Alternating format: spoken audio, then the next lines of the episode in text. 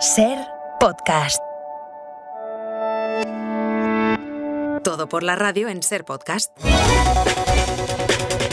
Rompetechos lleva horas llorando frente a un buzón. Ha hablado usted muy bien, le ha dicho a un perro creyendo que era el cura del funeral de Ibáñez. Un fondo buitre compra 13 rue del Percebe. ¿Pero qué habéis hecho, merluzos? ha exclamado Ibáñez en una viñeta post-mortem.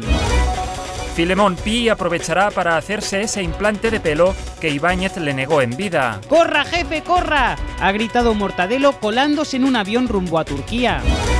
Pepe, Gotera y Otilio se ofrecen a preparar el funeral de su creador. Tras sufrir un desmayo, doña Ofelia es sacada en volandas del tanatorio. Millones de fans de Ibáñez convencidos de que la tía está detrás de su muerte. Un experimento del profesor Bacterio que salió mal podría tener algo que ver con el trágico deceso. Miles de españoles posan con los testículos en la cara de un compatriota como homenaje a Mortadelo. No te pongas así, que es un homenaje, insisten. Los españoles asumen que tras la muerte de Ibáñez nunca se esclarecerá el caso Pegasus. Era el único que conocía los detalles sobre el hackeo del zapatófono del presidente. Mortadelo se disfraza de Ibáñez para seguir dibujándose. ¿Dónde se habrá metido ese burricalvo? se pregunta Filemón.